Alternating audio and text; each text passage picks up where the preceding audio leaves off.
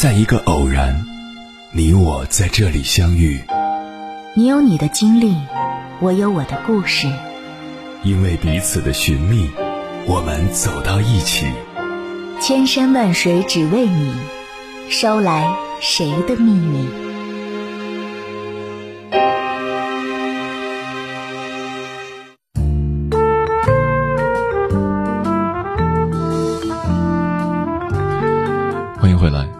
夜行者，这里是正在直播的中国交通广播，千山万水只为你。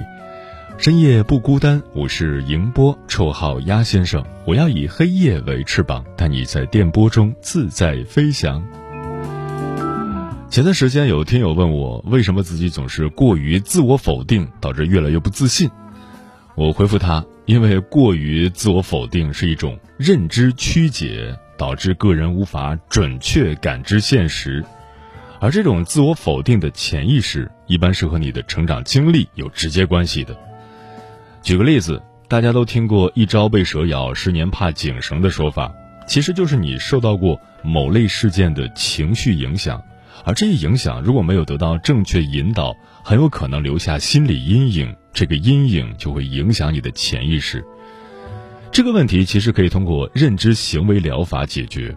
大脑是一个可塑造的结构，当你想到了什么，大脑就会做出生理上的反应，以回应你的想法。所以，我们可以拿出纸笔写出十条自己的优点，比如你是一个很友善的人，再比如你很擅长打游戏。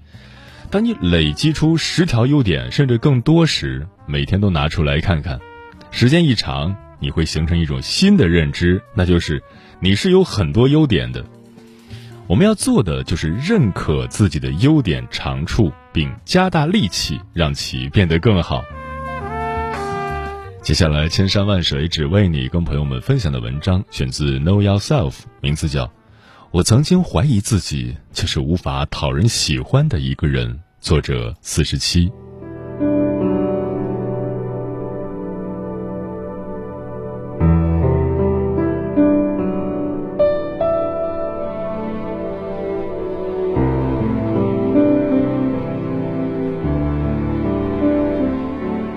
二零一九年七月，我刚刚参加完高考的弟弟来探望在家养病的我。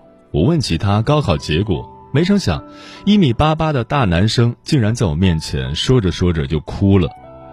姐，我真的很努力了，每天早上六点就起床读英语背课文，晚自习回家后也看书看到十二点。这一年里，没有周末，没有娱乐，刷题的卷子和复习笔记摞起来都要和我人一样高了。可我还是没考好，我是不是再怎么努力都没用？我就是个废人。我很想告诉他，一次考试在他的生命轨迹里根本决定不了什么。我也很想说，你真的很棒。可这些安慰的话却如鲠在喉，在事实的打击面前，这些话语都太微不足道。每个承受打击、陷入自我怀疑的人。都只能经过时间的淬炼，重新认可和接纳自己，而这并不是一条轻松容易的道路。人生就像一片笼罩着迷雾的未知森林，我们不断深陷迷雾，又一次次在探索中驱散它，重新坚定自己。年少时，一张简单的成绩单就好像可以动摇内心。长大后，经历更多的考验和冲击，面对人生方向、感情聚散，面对他人评价和社会规则，你是否也感受到了迷茫？是否也在洪流中模糊了自己？在这一条漫长的探索之路上，如何破除怀疑，重塑内核？一起来听听这几位匿名朋友的故事。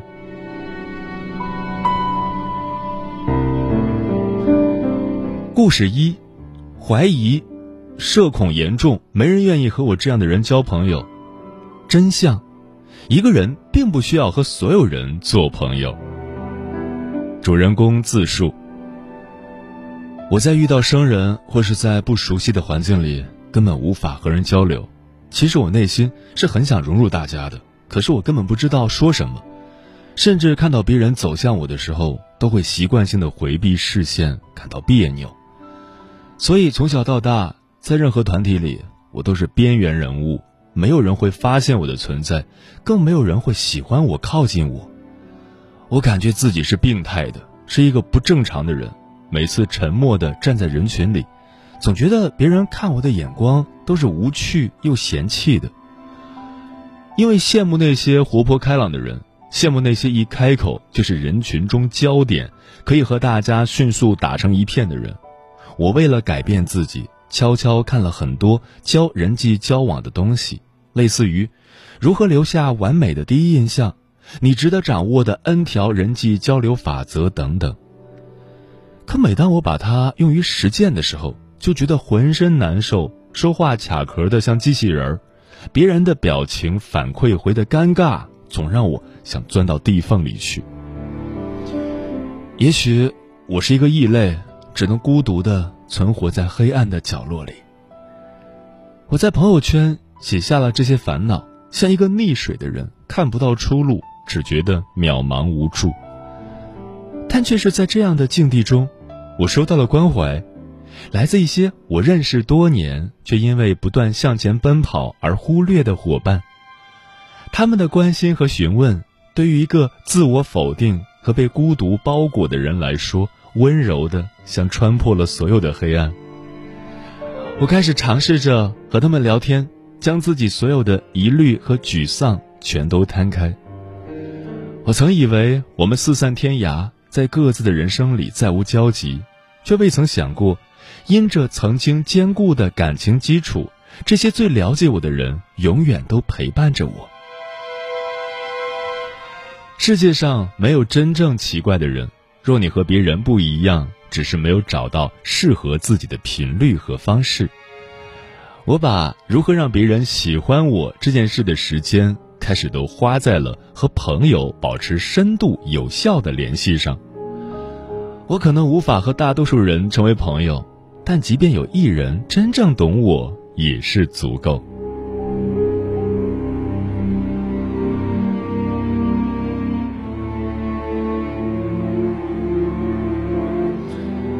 故事二，怀疑，接连搞砸工作，可能我真的没有能力。真相，能力不足，那就变成一个有实力的人。主人公自述：大学的时候，我连续拿了四年奖学金，以学院绩点第三名毕业。可是，毕业进入社会后，却接连遭到打击。第一份工作我是裸辞的，那时候有个项目方案。大概改了二十几版，每次 present 完后都被上司骂得垂头丧气。我印象最深的一顿骂就是：“就你这点水平，我看以后什么也干不了。”那一个多月里，我每周末都泡在公司加班，但效果永远不尽人意。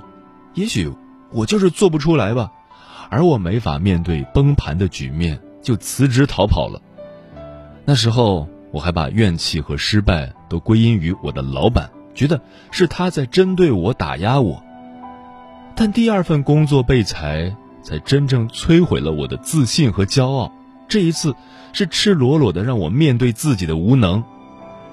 的确，我曾经学习很厉害，但那个阶段的辉煌，并不等同于我就具备同样优秀的工作能力。我创意不够好，沟通协调能力不足。这些都是我需要重新学习的东西。也消沉过，但那只能是一时的。当你被生活的压力逼迫时，无论如何也要爬起来。重新工作之前，我做了一件以前绝不会尝试的事情：把曾经做过的项目拿去找以前的老板和同事复盘，把没做成的方案重新写完。我不仅是面对和接受了自己的失败和无能，还重新回到了让我感到挫折的事情里，反复思考和探索，找到一条修正的出路。因为我知道，在失败过的事情里找经验教训，才是最快捷有效的提升方式。做的不够好就重做，没能力就锻炼能力。很多人陷入自我怀疑后，总是不断的给自己灌鸡汤、灌迷药，在那个自我安慰的梦境里继续迷失。只有打破对自己的幻想，正视和接纳自我，不论好坏，不论成败，那才是改变和新生的开始。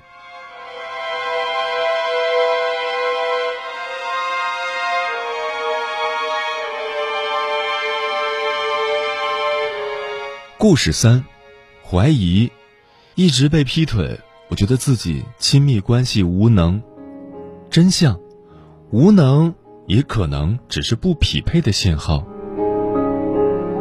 主人公自述：我谈恋爱，每次就像一个轮回，惊人的相似。起初都是两情相悦，爱得死去活来，但最后总是弄得很难看。不仅一直被别人甩，还总被对方感到厌烦。时间长了，我怀疑自己，是不是根本没有维系一段长期稳定亲密关系的能力。我会习惯性反思，从自己身上找原因。比如，上一任说我脾气大，那么在下一段恋爱中，我就选择讲道理的方式，尽量不发脾气。可对方又觉得我话太多，太烦人。有人说我管太紧，没自由。后来，我就很少问对方的行踪，又被指责关心不够。总之，好像我做什么都不对。每一段感情都从感受到对方强烈的爱意，再到后来明显的厌恶并劈腿，一次次的打击让我已经恐惧恋爱，拒绝感情。我也和很多朋友聊过，他们也说不清到底问题出在哪儿。为什么被甩的总是我？年龄一天天增加，在外貌衰老和感情失败的阴影下，我对自己越来越失望。在那般无助迷茫之下，我去看了心理医生。我没有严重到得心理疾病，那时候，我只求有一个人可以开通和疏导我，找到症结所在。在四个多月的咨询过程里，我开始认清一段。健康完美的感情核心是匹配，在此基础上，双方在不断磨合，而不是为了爱情献生性的付出和改变。可是，我却在每一段关系中都放弃了自我，每一次因失败恋情做出的改变，其实都是在斟酌和讨好对方。我开始学着解放自己的情绪。意识到并释放需求，而那个真正匹配的人也一定会因为我原本的模样而靠近。在怀疑和放弃的边缘，科学有效的求助无比重要。自救也许困难，但如果有人陪你一起探索跋涉，你就可以找到转机和答案。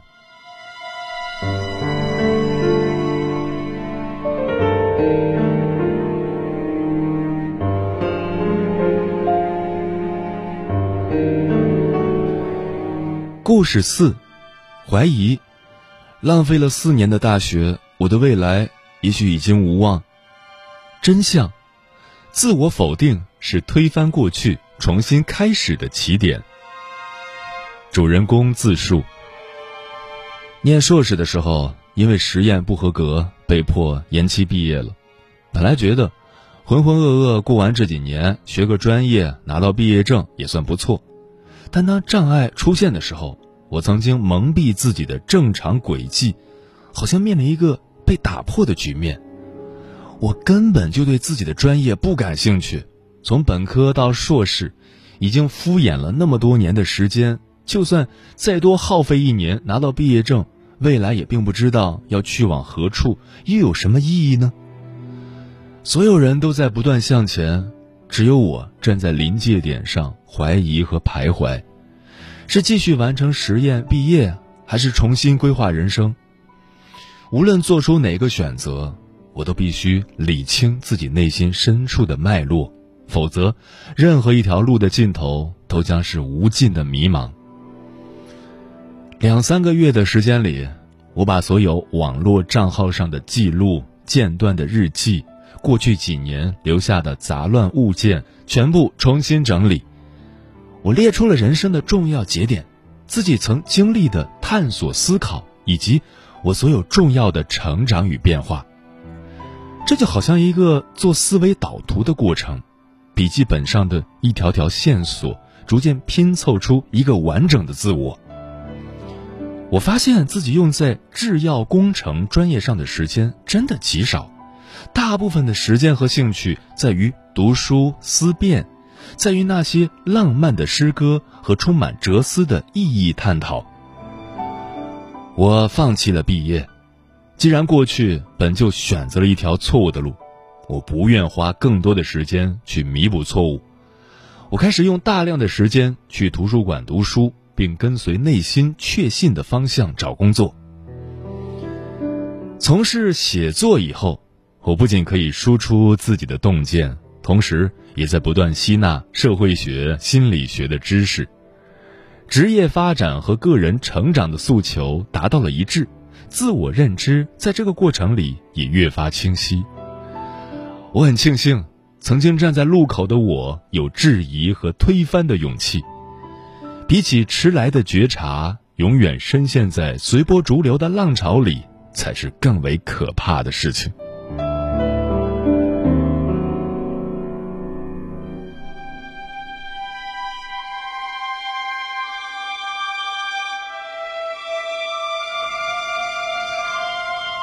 故事五：怀疑。马上三十了，我是不是遇不到真爱了？真相。你觉得自己走在一条错误的路上，可能因为本就推错了门。主人公自述：二十五岁之后，家里就开始催婚，在亲朋好友的各种剩女恐吓之下，我过去两三年的人生似乎都是围绕找对象展开的。相亲、朋友介绍、聚会、社交，在各种途径之下，我认识了好多男生，但却总没有合适的。而且，当你遇到越来越多三观不合，甚至是奇奇怪怪的人时，会觉得越来越沮丧和失望。每次和朋友聊天时，我都哀叹：我是不是就没有运气得到真爱？我是不是这辈子都没法遇到那个对的人了？太累了，疲惫到了某个程度以后，我只想暂时的从这样忙碌琐碎的日常里抽离出来，喘一口气。我开始减少社交和聚会，以前一到周末，我一早就要起床打扮自己，从中午到晚上见不同的人，费劲的避免着尴尬，对我来说就像任务打卡。后来我只专注于自我的舒适感，偶尔宅在家里看书看电影，即便参加一些活动，也是出于个人的兴趣，而不是为了寻找伴侣。在这个过程里，我越来越放松，焦虑变少，重新感受到了一种从内心萌发的喜悦。它不再是源于别人的喜欢和认可，那是一种不受外界动摇的自信。当我很少再抱着谈恋爱的目的去接近人的时候，当我和人的交往变得简单自然的时候，靠近我的变得越来越多。我曾经在一条路上用尽全力，走得艰辛，也挣扎无果。原来只因为从一开始就推错了门。从来都不是我遇不到，而是我根本没有耐心的等待过他。急功近利只会让人不断怀疑和失望，和那个真正相配的人越行越远罢了。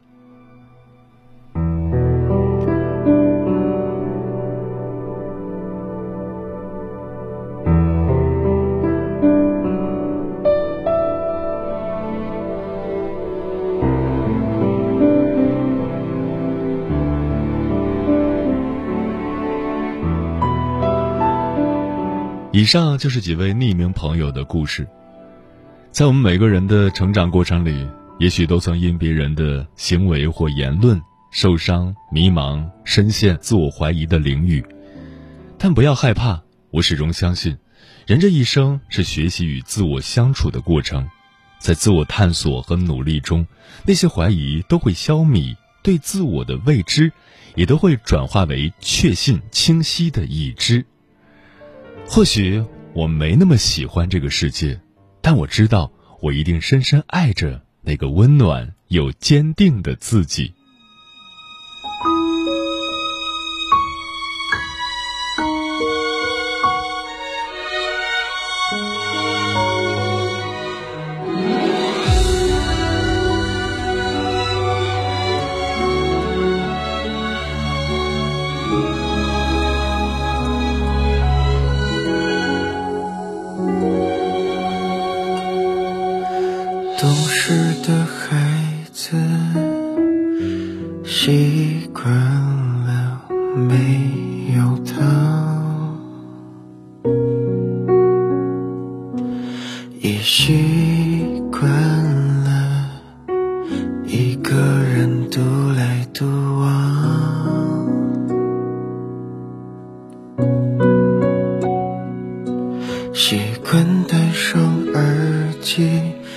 努力的去隐藏，好让自己受的伤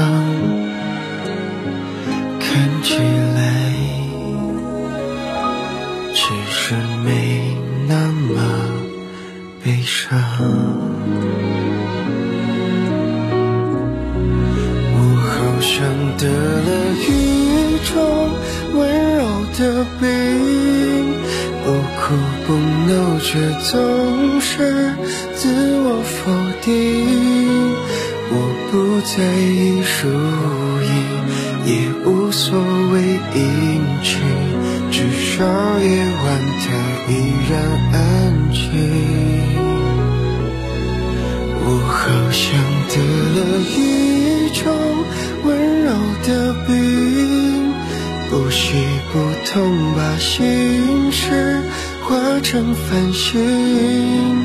我最好的朋友是自己的背影，俯身倾听。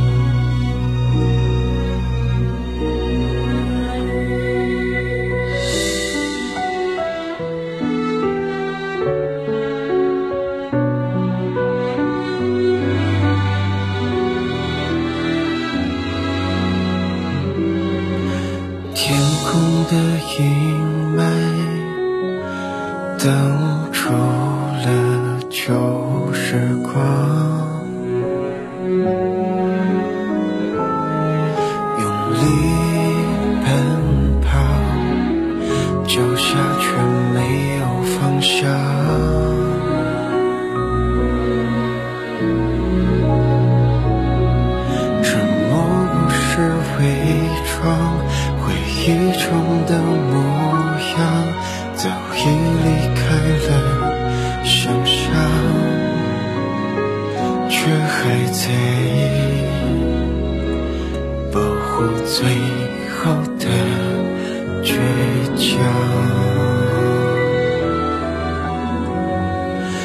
好像得了一种温柔的病，不哭。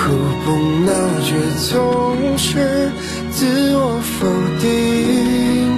我不在意输赢，也无所谓阴晴，至少夜晚它依然安静。我好像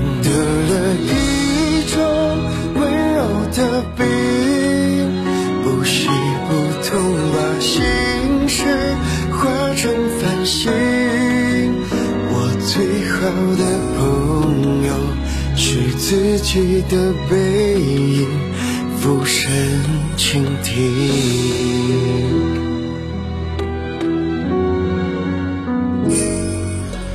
懂事的孩子习惯了没有他。